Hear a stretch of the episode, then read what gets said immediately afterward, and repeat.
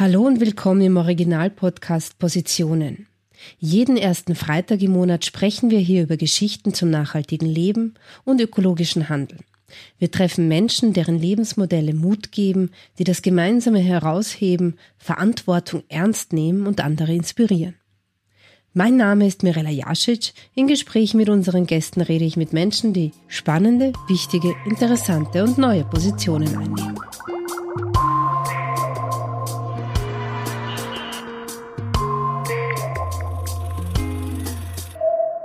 Es ist gerade Sommer und wir haben wieder Höchsttemperaturen. Jedes Jahr bringt den heißesten Sommer. Der Klimawandel ist schon da, darüber kann man fast nicht mehr streiten. Aus diesem Grund freue ich mich über meinen heutigen Gast Lukas Spreiter. Er ist Gründer der KI-Agentur Unetic und Leiter der Arbeitsgruppe Klimawandel im Bundesverband Künstliche Intelligenz. Wir sprechen heute darüber, welchen Beitrag die künstliche Intelligenz gegen den Klimawandel leisten kann. Aber zunächst einmal willkommen und schön, dass du dir Zeit für uns genommen hast. Ja, hallo Mirela, vielen Dank, dass ich heute hier sein darf. Ich freue mich auf das Gespräch. Super. Also ich habe gelesen, bereits in deinem Studium an der Technischen Universität in München hast du dich an innovativen Projekten beteiligt und warst Teilnehmer an der Hyperloop Pod Competition von Elon Musks Unternehmen SpaceX. Woher kommt dein Interesse und dieser Antrieb für Innovation? Das ist eine sehr gute Frage. Ich glaube, das kann man so pauschal nicht beantworten. Das, sind wahrscheinlich einfach ist einfach gegeben, glaube ich. Ich glaube aber, dass in jedem von uns so dieser Antrieb oder das Interesse an neuartigen Dingen steckt, an Sachen zu entdecken. Ich glaube, das ist, schlummert in jedem von uns und man, es muss einem dann einfach die Möglichkeit gegeben werden, ja, das auch auszuleben. Und ich denke, da hat dann auch in meinem Leben die Universität einfach viel dazu beigetragen, dass es dort spannende Projekte, spannende Leute gab. Und natürlich wollte ich dann da ja einfach Teil sein davon und habe mich dann ja unter anderem dazu entschlossen, bei der Hyperloop Pod Competition mitzumachen. Kannst du jetzt damals, das ist jetzt schon ein bisschen her, ein bisschen uns erzählen, wie du das so empfunden hast, die Entwicklung des Themas künstliche Intelligenz in den letzten zehn Jahren? Was hat sich da so getan? Es hat sich ziemlich viel getan, natürlich. Also generell, kurze Einführung, vielleicht das Thema künstliche Intelligenz ist jetzt absolut gar nichts super Neues diese Ansätze, die jetzt gemacht werden, die gibt es eigentlich halt, oder die Grundlagen davon, die gibt es schon sehr, sehr lange. Ich glaube, in den 1970er Jahren wurde damit begonnen, ja, Algorithmen zu entwickeln, die selber lernen können. Und darum geht es ja im Prinzip, dass man jetzt nicht eine feste Regel schreibt, sondern dass der Algorithmus oder das Machine Learning Modell, das man dann macht, dass das eben aus Daten lernt und sich Anführungszeichen selber was beibringt. Was eben neu ist, ist, oder was ich jetzt in den letzten zehn Jahren besonders getan habe, ist, dass die, die Rechenkapazität natürlich extrem gestiegen ist. Wenn man jetzt an Cloud Computing denkt, im Vergleich zu vorher, vorher hatten halt nur ein paar Leute vielleicht einen Hochleistungsrechner, mit dem sie arbeiten konnten und mittlerweile kann ja jeder eigentlich innerhalb von einer Stunde auf den verrücktesten Rechner der Welt mehr oder weniger zugreifen. Das andere Thema, was sich dann stark natürlich durchs Internet auch verbreitet hat und dadurch, dass Speicherkapazität so viel billiger geworden ist, ist, dass viel mehr Daten gespeichert worden sind. Ich glaube, diese zwei Sachen in Kombination haben dann eben den Boost für künstliche Intelligenz gegeben.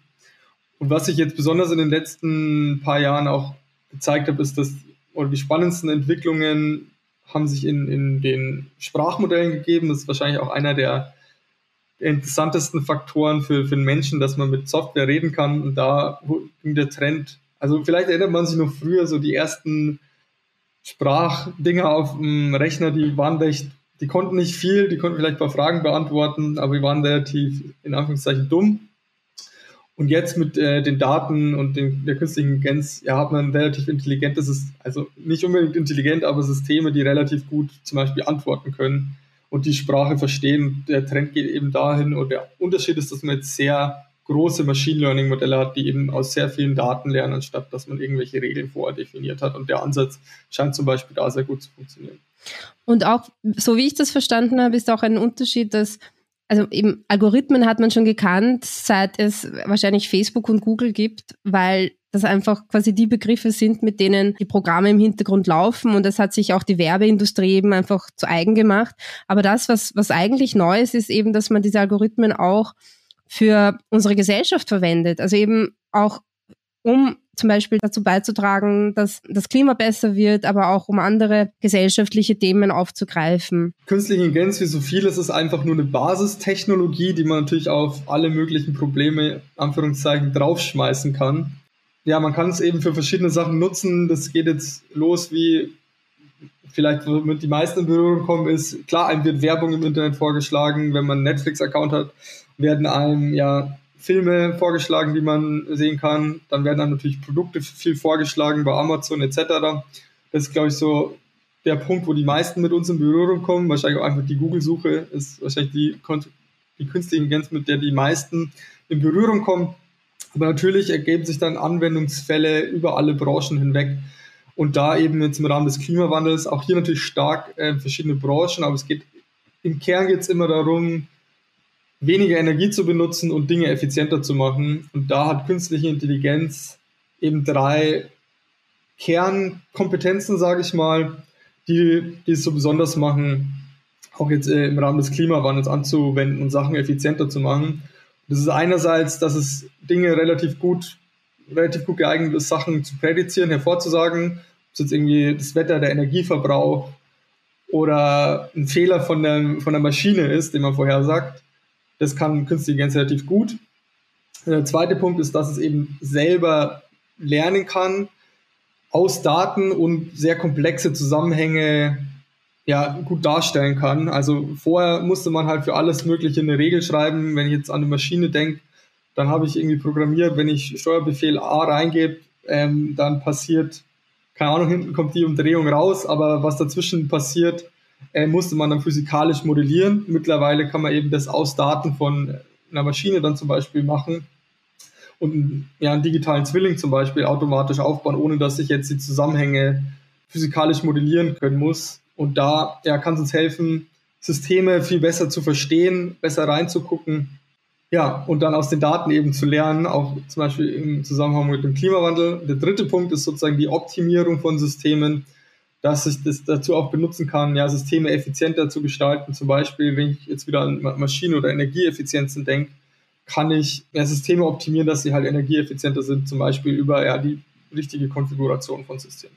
Sepp Hochreiter, das ist eine Koryphäe auf dem, auf dem Gebiet der künstlichen Intelligenz. Er hat gemeint, künstliche Intelligenz ist das neue Öl. Wie siehst du das? Also ist, ist künstliche Intelligenz quasi der Heilsbringer in Bezug auf den Klimawandel oder ist, ist es auch vielleicht eine Gefahr für den Klimawandel, weil künstliche Intelligenz ja auch selbst viel Energie braucht?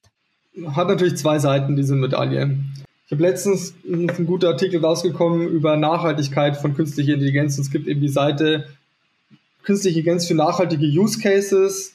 Ja, wie kann ich jetzt zum Beispiel autonome Autos machen, damit nicht mehr jeder ein Auto haben braucht nicht mehr ein Auto haben muss. Aber die andere Seite der Medaille ist natürlich Nachhaltigkeit von künstlicher Intelligenz. Und was eben schon richtig angesprochen wurde, ist, dass künstliche Intelligenz selber sehr viel Energie verbrauchen kann. Ich sage jetzt kann, weil es nicht per se der Fall ist. Wo der Trend eben hingeht in künstliche Intelligenz, ist, dass man sehr große Modelle hat, sei es jetzt die Sprachmodelle oder wie ja, Bildverstehen zum Beispiel. Wenn ich jetzt an ein autonomes Auto denke, dann ähm, muss es Milliarden von Datenpunkten verarbeiten, um eben ja dann zu erkennen, wie sich ein Mensch auf einer Videosequenz bewegt. Und das ist natürlich energetisch relativ aufwendig, vor allem diese Modelle zu trainieren, weil ja Benutzung oder eine künstliche Intelligenz besteht immer aus, ich sage drei Teilen. Am Anfang steht das Training von der künstlichen Intelligenz. Hier nimmt man eben Daten, um der künstlichen Intelligenz was beizubringen. Und das ist so ein bisschen wie ein abgespultes Lernen von einem Kind ähm, man zeigt sozusagen der künstlichen jetzt einen Datenpunkt, dann rät es, was da drauf ist. Zum Beispiel, ob es ein Hund oder eine Katze ist, dann sagt es, es war, ist eine Katze auf dem Bild. Wenn jetzt ein Hund auf dem Bild ist, sage ich, ist falsch, dann lernt das wieder daraus. Und diesen Prozess muss ich halt Millionen bis Milliarden Mal wiederholen. Das ist sehr energieintensiv. Der zweite Schritt ist dann ja auch das Training, sprich, so eine künstliche Intelligenz muss natürlich auch aus neuen Sachen lernen, das muss immer wieder, wieder gemacht werden, das Training. Und das letzte ist die Inferenz, also die Benutzung da zeige ich jetzt zum Beispiel ein neues Bild und dann sagt es, ist, es ist jetzt ein Hund. So dieser letzte Schritt ist nicht mehr so energieintensiv, aber dann ist die Frage, auf wie vielen Geräten es genutzt wird, weil wenn, ja, wenn ich das Training auf einem Computer mache, der sehr viel Energie braucht, dann braucht das viel Energie und wenn ich dann die Inferenz auch nur auf einem Computer mache, ist es nicht mehr energieintensiv, weil ich auf Millionen von Computern mache, dann wieder doch. Sprich, man muss es sehr differenziert anschauen. Auch nicht jeder Algorithmus braucht gleich viel. Es gibt eben die großen Algorithmen, die brauchen super viel Energie äh, zum Trainieren. Da gibt es zum Beispiel die Studie, dass sie ein, ähm, ein Training so viel Energie gebraucht hat wie fünf oder so viel CO2-Emissionen verursacht wie fünf Autos in dem Lebenszyklus. Aber was wir halt in der Realität auch sehr oft einsetzen, sind so kleinere künstliche Intelligenzen. Das ist jetzt nicht eben das Deep Learning, wo man, ja, ich sag mal, komplexe, tiefe Modelle hat, sondern sind halt auch einfachere Regressionsmodelle, also wo, wo eine künstliche Intelligenz einfach nur einfachere Beziehungen abbildet oder optimiert was steuert. Die brauchen wiederum nicht so viel Energie. Sprich, man muss natürlich im Auge halten, man muss darauf achten, man muss auch versuchen, das so möglichst effizient wie möglich zu gestalten. Aber per se lässt sich pauschal nicht beurteilen. Ähm, die Frage ist natürlich auch, wie viel bringt es dann am Ende des Tages? Wenn ich jetzt, ich weiß nicht, 10 Tonnen brauche, um einen Algorithmus zu entwickeln, aber er spart mir dann pro Jahr 100 Tonnen ein, dann hat es natürlich gelohnt. Und man muss natürlich auch vor dem Fall anschauen, das ist gerade ist die Datenlage einfach sehr dünn darüber, wie viel Energie jeder Algorithmus so braucht. Und da starten wir gerade im KI-Bundesverband auch ein Projekt darüber, wo wir verschiedene Machine Learning-Modelle ähm, einfach mal miteinander vergleichen und sagen, okay, wie viel bringen die jetzt?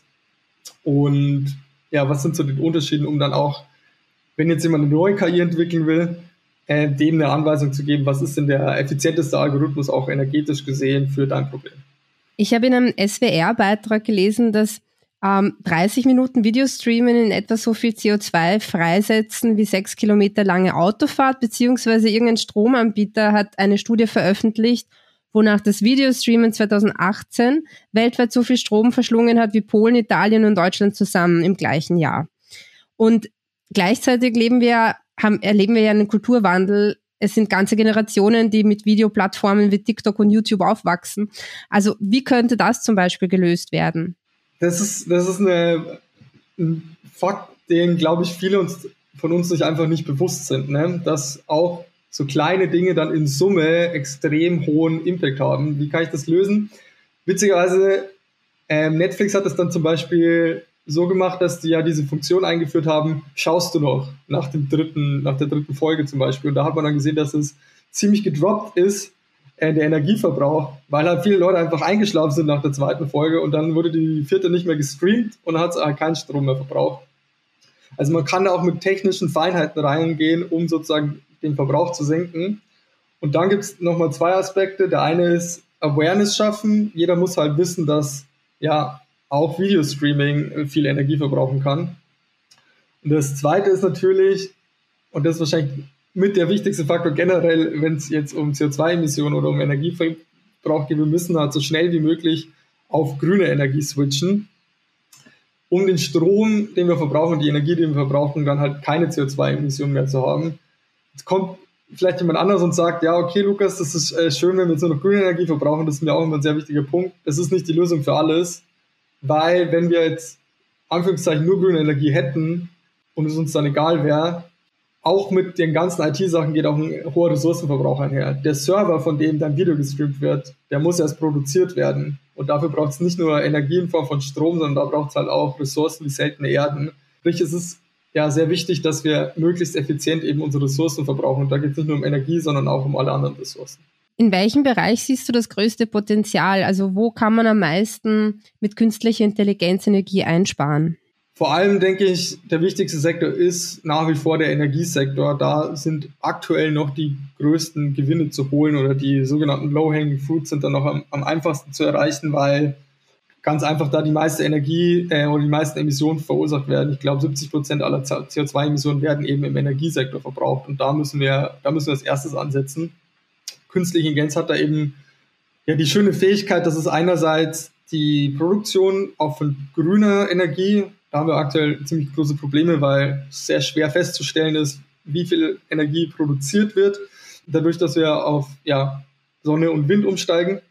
Also einerseits die Vorhersage, der anderen Seite die Vorhersage auch der Nachfrage, also wie viel Energie wird wann produziert äh, und welche und wann wird die verbraucht. Und die zwei Seiten in Einklang zu bringen, da sind ja extrem viel zu holen, indem man das synchronisiert und dann auch Energie dann verbraucht, ja, wenn sie produziert wird. Also kurzes Beispiel, was wir da zum Beispiel machen, wir machen das jetzt vor allem in Gebäuden, aber auch in Produktionsanlagen.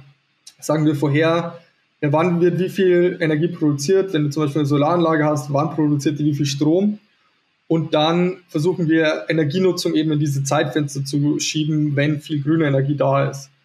Um es mal ganz handfest zu machen, Anführungszeichen, du hast eine Solaranlage auf dem Dach und du willst jetzt Wäsche waschen. Du kannst natürlich nachts Wäsche waschen, aber da nutzt du dann natürlich nicht deine Solaranlage. Sprich, unsere Software würde dann sagen, okay, da hast du deinen eigenen grünen Strom, den du verbrauchen kannst deine Wäsche muss von 9 bis 12 gewaschen werden, weil da ist gerade am besten und dann würde das in der Zeit passieren. Und dann programmiert man seine Waschmaschine so, dass sie genau in dieser Zeit wäscht. Im Idealfall. Ja, genau, so wäre es. Oder eben, es gibt ein schlaues System, was die Waschmaschine dann ansteuert und du stellst die Waschmaschine an, aber die Waschmaschine sagt dann, ja, nee, ist gerade nicht gut, ich fange jetzt aber mit drei Stunden Wäsche an kann man auf jeden Fall sich so denken, die Zukunft, das ist generell wahrscheinlich ein Wandel des alltäglichen Verhaltens, wie man, wie man seinen Alltag steuert, wie man den Alltag quasi organisiert, der damit einhergehen wird.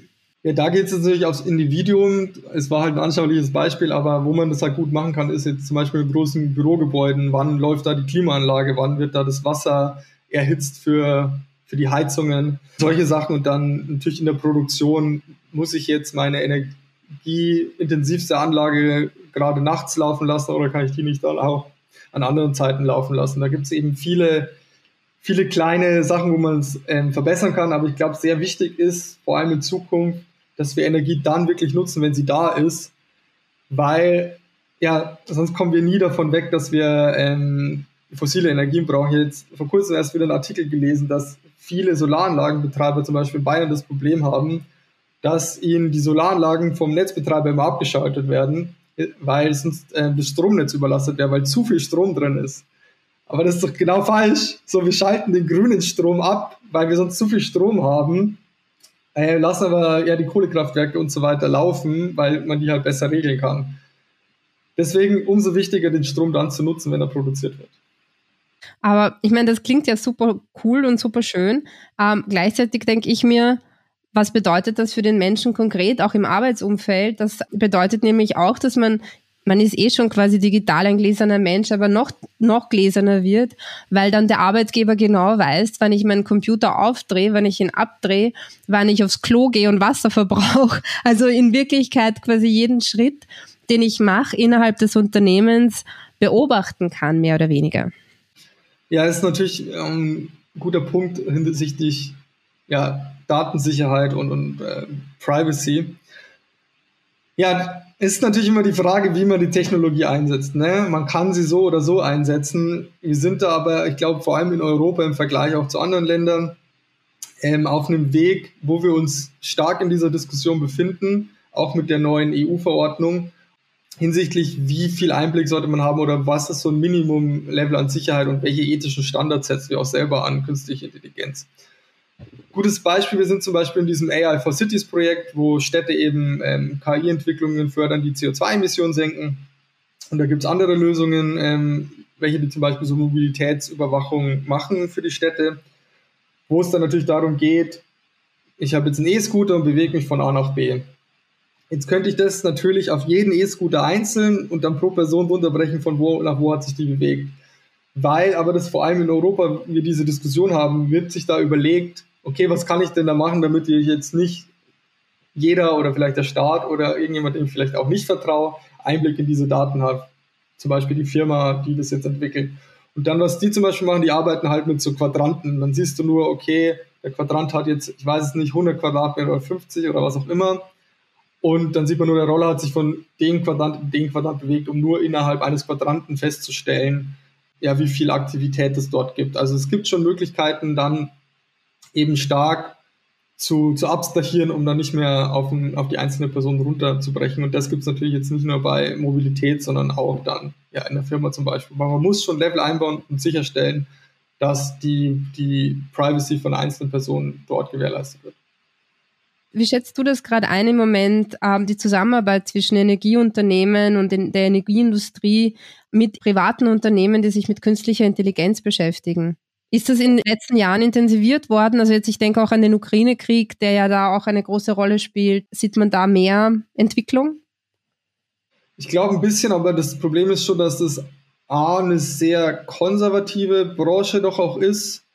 ähm, und andererseits die auch sehr stark reglementiert ist äh, und es da auch dann für private Unternehmen sehr schwer ist, da, da reinzukommen. Deswegen kenne ich jetzt zum Beispiel auch nicht so wirklich viele Startups, die dann mit großen Energieanbietern große Projekte machen würden, weil ja, weil es unfassbar schwierig ist. Man geht dann eher, was man macht, geht dann eher so auf die Seite vom Verbraucher äh, von der Energie, weil für, für den lohnt es sich natürlich nochmal mehr, weil wenn der Energie einspart, dann muss er auch weniger Geld dafür bezahlen.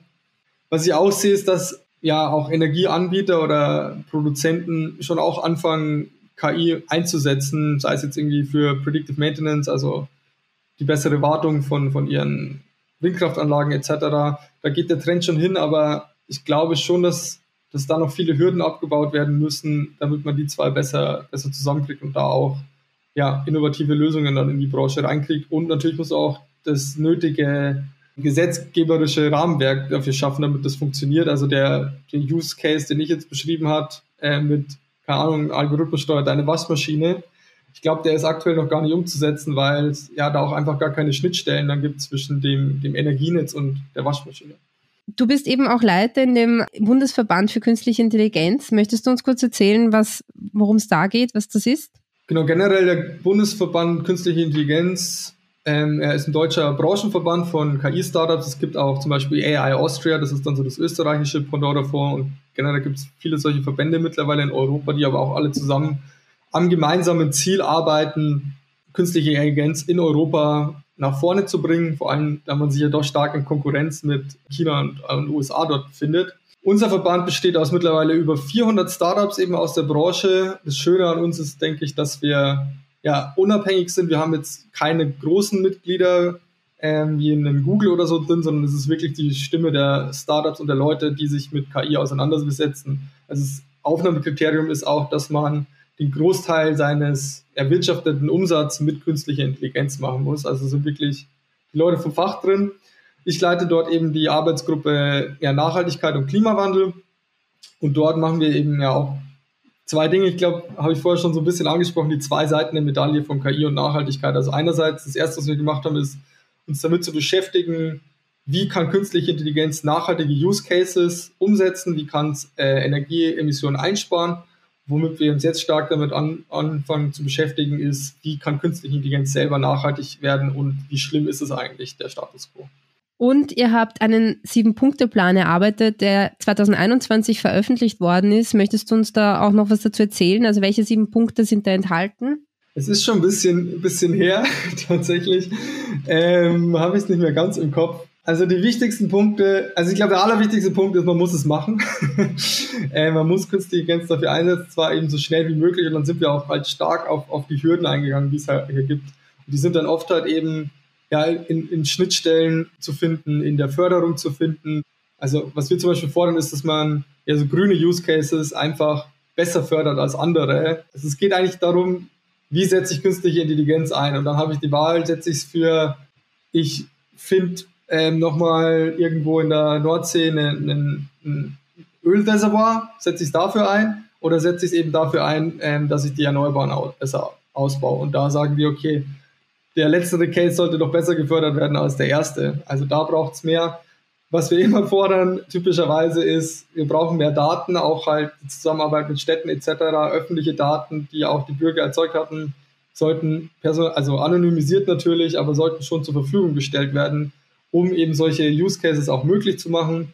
Dann brauchen wir mehr Zusammenarbeit, wie wir es gerade angesprochen haben, auch zwischen Energiebranche und Startups zum Beispiel. Wir brauchen da Austauschformate, ähm, um die KI-Entwicklung und eben ähm, die, die es dann anwenden können, zusammenzubringen. Und was wir natürlich, wo wir auch darauf hinweisen, ist, dass wir, äh, dieser, dieser Rebound-Effekt. Rebound-Effekt heißt, dass wenn ein Gut mehr genutzt, äh, billiger, effizienter in der Herstellung wird, dass es auch mehr genutzt wird, ähm, dass man auf die besonders achten muss. Also jetzt zum Beispiel auf KI-Use-Case, äh, Nachhaltigkeit gemünzt heißt es, wenn wir autonome Autos haben, dann kann es dazu führen, dass man weniger Autos generell hat, ähm, weil nicht mehr jeder ein Auto braucht. Es kann auch dazu führen, dass jetzt einfach jeder Auto fährt, weil es so billig geworden ist und dass nur mehr öffentliche fährt. Das wäre dann sozusagen der Rebound-Effekt, wo sich ähm, das eigentlich gut gemeinte ins Gegenteil verkehrt. Und darauf muss man wirklich achten und dann natürlich auch auf den Energieverbrauch von künstlicher Intelligenz selber. Es ist per se kein Rebound-Effekt, aber auch ein negativer Effekt, den man auf dem Schirm haben muss. Ja, und da muss man dann auch als Entwickler darauf achten, ähm, wie man seine Systeme entwickelt. Ihr habt auch geschrieben, es braucht mehr Plattformen, um diesen Austausch zum Thema künstliche Intelligenz zu ermöglichen. Äh, gibt es schon Plattformen, auf denen man sich dazu austauschen kann? Ja, also es ist so ein bisschen im Kommen. Ähm, verschiedene versuchen da so ein bisschen was zu etablieren. Aber es gibt jetzt nicht so die zentrale Plattform. Es gibt zum Beispiel die Climate Change AI-Initiative, die ist sehr forschungsgetrieben. Die haben eben ja hauptsächlich ja, Professoren, Forscher von KI äh, ins Leben gerufen, die sich dann auch mit der Industrie austauschen. Wir selber hatten dann auch mal so ein Format, wo wir uns mit äh, Naturschutzverbänden zum Beispiel stark ausgetauscht haben und mit denen noch geredet haben. Das war während der letzten Legislaturperiode, deswegen gibt es jetzt in der neuen Regierung gibt's da noch kein äh, Anschlussformat, aber sowas braucht es definitiv stark dann auch eben, dass sich Industrie und, und Startups dazu austauschen. Ähm, ja, braucht es auf jeden Fall immer mehr. Es, es gibt einzelne Formate, aber ja, ich glaube, so die zentrale Plattform, wo alle zusammenkommen, gibt es noch nicht. Es gibt die Gaia X-Initiative, da muss man mal gucken, was da hinten rausfällt, äh, ob da so ein, sowas umgesetzt wird. Aber fordern wir auf jeden Fall. Und zu dem Thema Förderung von nachhaltigen Unternehmen, wie könnte man sich das vorstellen? Anhand welcher Kriterien könnte man messen, ob ein Unternehmen, also quasi so eine Art Notenvergabe nach Schulsystem, wie grün ist man? Welche Kriterien könnten da ausschlaggebend sein? Ja, also es gibt natürlich die klassischen ESG-Kriterien, da muss man halt nochmal gucken, wie, wie passen die jetzt auch auf künstliche Intelligenz dann im Speziellen. Also generell soll, finde ich, sollte man für Förderung eben so ESG-Kriterien Kriterien einführen, ähm, also Environmental, Social Governance Kriterien, ähm, nachdem man das dann bewertet und auch danach dann die Förderung vergibt, weil ich finde schon etwas, das eben der Gesellschaft und, und dem Klima mehr bringt als was anderes, sollte mehr gefördert werden. Für KI im Speziellen ist, fängt die Diskussion gerade erst so ein bisschen an. Ähm, es gibt ja einen anderen Verband, jetzt Algorithm Watch, so, die haben auch vom ähm, deutschen Staat geförderten Projekt umgesetzt, wo sie Kriterien für die Entwicklung von künstlichen Intelligenz auch jetzt in diesen Dimensionen ähm, Umwelt, Sozial etc. definiert haben. Und da gibt es so eine ganze Checkliste, die man eben durchgehen kann und sich im ersten Schritt mal selber bewerten kann, aber natürlich kann es dann auch später dafür benutzt werden, dass andere einen bewerten. Also es gibt schon erste Frameworks, mit denen man da was machen kann. Und im Kern geht es halt immer darum, ja, wie viel hat man irgendwelche ähm, Prozesse in place auch, um ja zu schauen, was bringt schadet sozusagen der Gesellschaft, schadet es auch den Mitarbeitern selber, schadet es den Nutzern, gibt es, wo wir gesprochen haben, Anonymisierung ist sozusagen die Datensicherheit gewährleistet, dass damit kein Unfug getrieben wird. Dann der Punkt natürlich, ähm, wie sieht es denn also fürs Klima aus? Wird auch bei der Entwicklung gemessen, wie viel CO2-Emissionen ähm, die KI-Entwicklung selber braucht, äh, wie viel Energie da verbraucht wird? Kann man schon irgendwie abschätzen, wie viel das ähm, dem Klima nachher bringen wird. Solche, nach solchen Kriterien kann man da eben bewerten. Und was macht ihr bei Unitic? Also worum geht es da?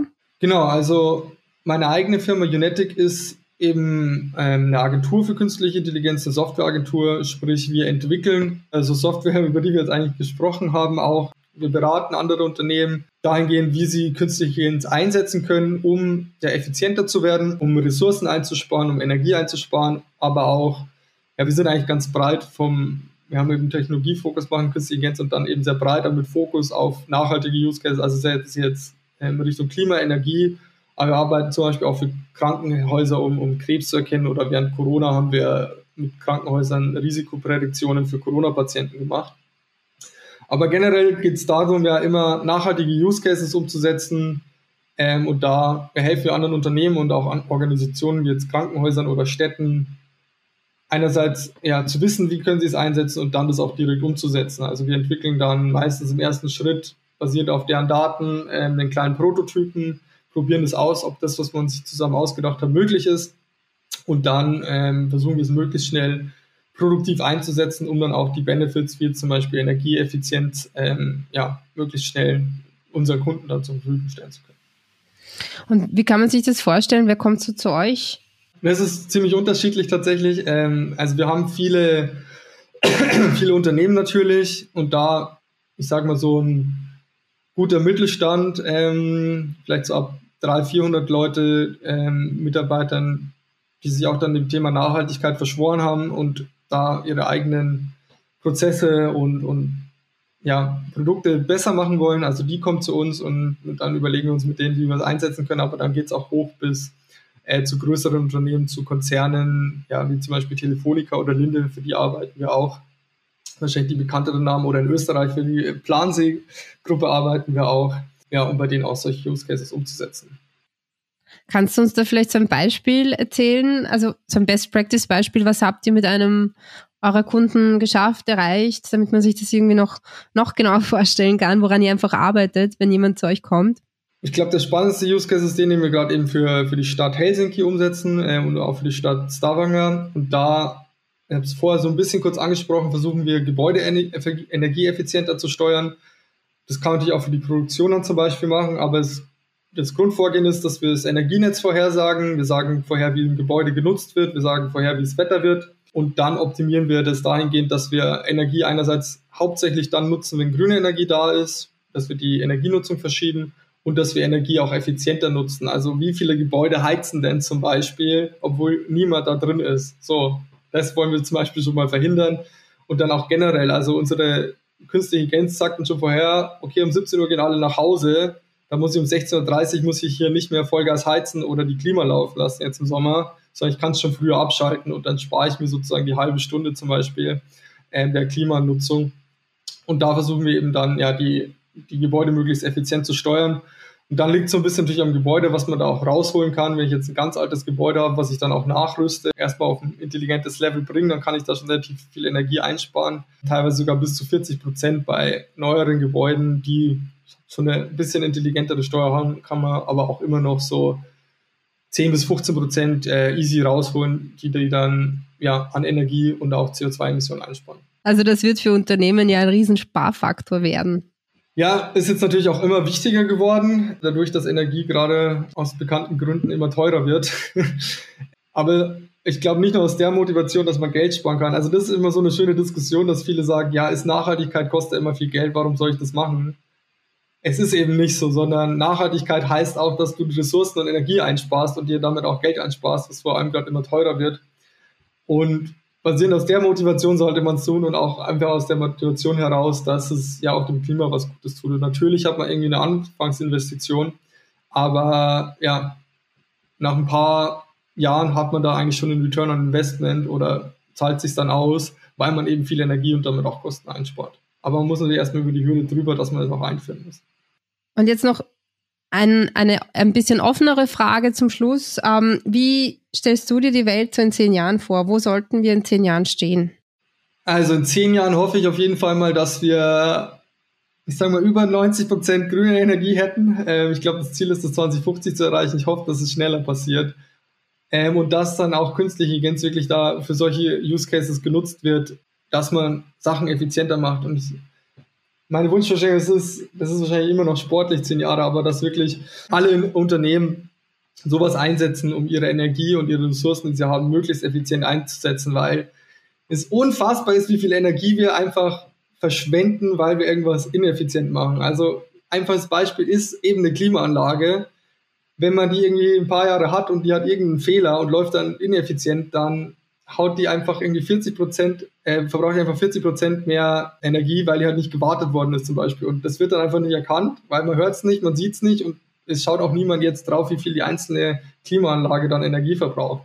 So, und wenn jeder solche Systeme hätte, die es erkennen würden, die sagen würden, okay, du musst es mit dieser Klimaanlage machen, dann könnten wir, gibt es auch eine Studie von von der amerikanischen Energiebehörde, könnten wir gleich schon mal 40 Prozent in Gebäuden an Energie einsparen, wenn einfach, ja, das jeder recht erkennen wird. Deswegen hoffe ich, dass wir solche Systeme nutzen, möglichst viel grüne Energie äh, nutzen und die ja möglichst Energie, also möglichst effizient nutzen und einfach nicht so viel verschleudern. Und es ist nicht nur Energie, es ist auch, wie viel wir wegschmeißen, wie viel Essen in Supermärkten und Kantinen weggeschmissen wird. Das kann man alles, da kann über, in allen solchen Fällen, wo wir einfach, sagen wir mal, Sachen wegschmeißen, ob es jetzt Energie oder Essen oder Klamotten oder irgendwas sind, da kann uns KI helfen, weil es eben sehr gut auch vorhersagen kann, wie viel wie viel wir brauchen, wie viel Essen brauchen wir, wie viel Klamotten brauchen wir. Das kann man alles vorhersagen mit Hilfe künstlicher Intelligenz. Ich hoffe, dass es eben genau zu solchen Zwecken benutzt wird und nicht für irgendwelche, einfach gesagt, dumme Zwecke, keine Ahnung, ich will jetzt hier niemanden verteufeln, aber es gibt ein Unternehmen, die wollen gerade ähm, die Oma die tote Oma dann Geschichten vorlesen lassen. Ich weiß nicht, ob man das jetzt braucht. Lieber das Geld dann in, in, solche Use Cases stecken, die ja, der Gesellschaft und dem Klima was Gutes tun. Ja, wollen wir hoffen, dass wir in zehn Jahren dort stehen und zurückschauen und uns denken, Wahnsinn, ja. was wir an Energie verbraucht haben damals. Ja, genau. Also ich hoffe, dass sozusagen der, der Fall, den ich beschrieben habe, in zehn Jahren, dass die Waschmaschine dann selber weiß, wann die beste Zeit ist zu laufen, dass das halt wirklich Realität wird. Ich sehe es wirklich sportlich, dass es in zehn Jahren ist, aber meine Wunschvorstellung ist, dass wir ein intelligentes System haben, das oben drüber steht und das genau weiß, wie es am besten ist, ja, die Energie zu nutzen, ohne dass jetzt, ohne dass wir wieder Windkraftanlagen und Solarkraftanlagen einfach abschalten müssen und die Energie davon nicht nutzen. Ich finde, das sollte wirklich nicht mehr passieren, dass man grüne Energie, die eigentlich da ist, nicht nutzt oder ja, falsch nutzt. Das sollte nicht passieren und da müssen wir auf jeden Fall hin. Auf jeden Fall. Danke, Lukas, für das Gespräch. Es hat mich sehr gefreut, dich zu treffen. Ja, vielen Dank für die Einladung und auch für das äh, tolle Interview im Originalmagazin. Hat mir sehr viel Spaß gemacht und ja, hat mich sehr gefreut. Vielen Dank.